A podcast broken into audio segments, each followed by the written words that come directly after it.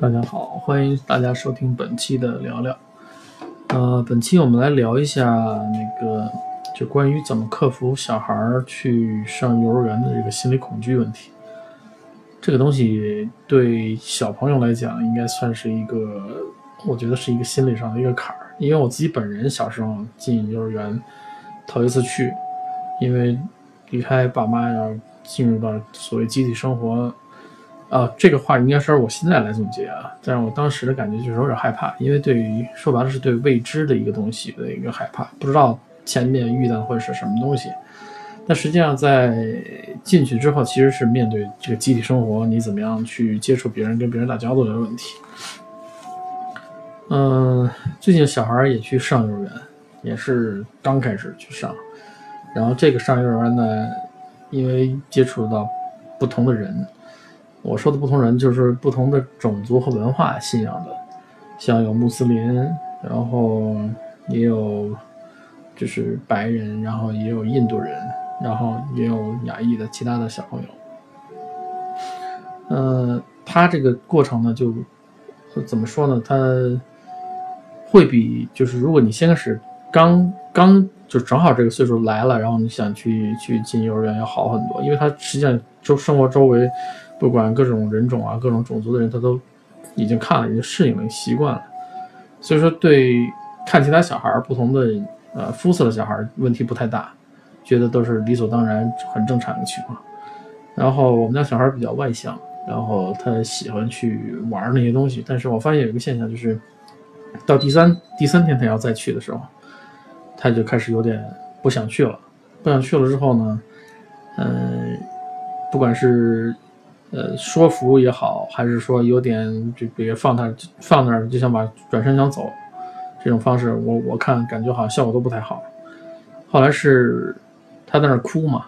他在那儿哭，因为我看有的小小孩儿就小女孩儿，头一天刚到的时候就在那儿哭。然后他这个老师，这个老师还算是应该是比较有这个有这个想法的。然后他因为他。呃，做这个事情已经做了很多年，然后他也有七十岁的一个老太太，Sandra Martin，啊，这老太太后来就把我们家松子给抱起来了，啊，抱起来，然后呢就轻轻拍他，然后安慰他。我我发现很神奇啊，就是小孩被抱起来之后，然后轻轻的拍，然后虽然他说中文他听不懂英文，但是那个。这样一个动作，肢体上这样一个动作，让他可能安心很多。安心很多之后，他就没那么情绪激动了。呃，因为前两次呢，每次那个老师他出来之后都说是 no tear，good，everything good，就这样一个一个状态。然后这一次再进去之后，他这个回来时候，老师跟我说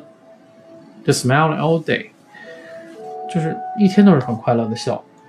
哦，这就给我一个启示，就是说。虽然他进去的时候，嗯，是一个很很不愿意，他他希望跟父母回家啊，他不想去啊，什么等等。后来我怀疑可能是当天，一个是我头天晚上因为一个事儿我惩罚了他，他心里有有郁闷情绪；另外一个他可能在里面玩的这个过程中，他已经玩的适应了之后，他有点心理上有些逆反某些东西，有些反感某些东西，然后。这个时候，当你想想让他又想去去做这件事情的时候，他可能有点抵触，反过来反向他有点抵触，小小孩的这个反向的这个抵触心理才开始产生起来了。由于这个原因，导致他现在是哭啊闹，他不愿意上幼儿园，在幼儿园的现在是表现。但是老师可能通过其他的一些方式和方法，至少我能看见的就是一个肢体上的，呃，安慰他，拥抱他。把他情绪平复平复下来，就冷静下来。我觉得这是一个很好的办法，至少我们家孩子吃这套。我不知道其他的小朋友，呃，孩子在这个年龄段三三岁多四岁这这个阶段他是怎么样的？就上幼儿园这孩子怎么样？但是我觉得男孩子可能岁数稍微大一点点，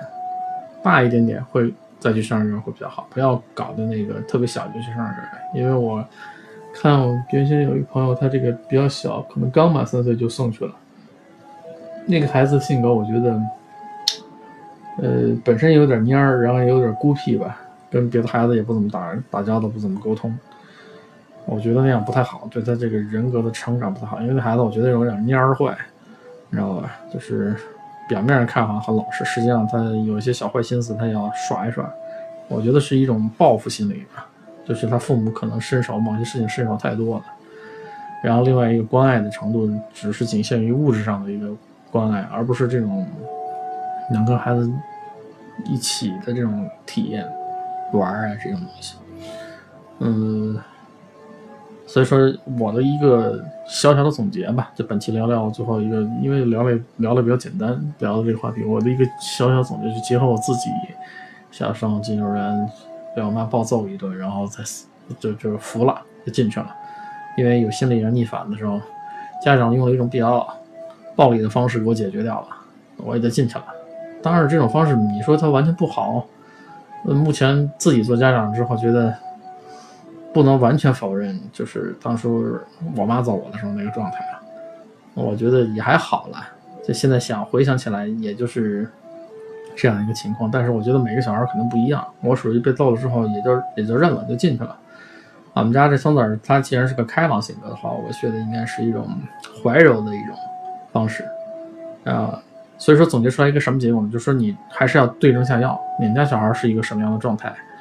啊？然后最好是你不要搞一些那种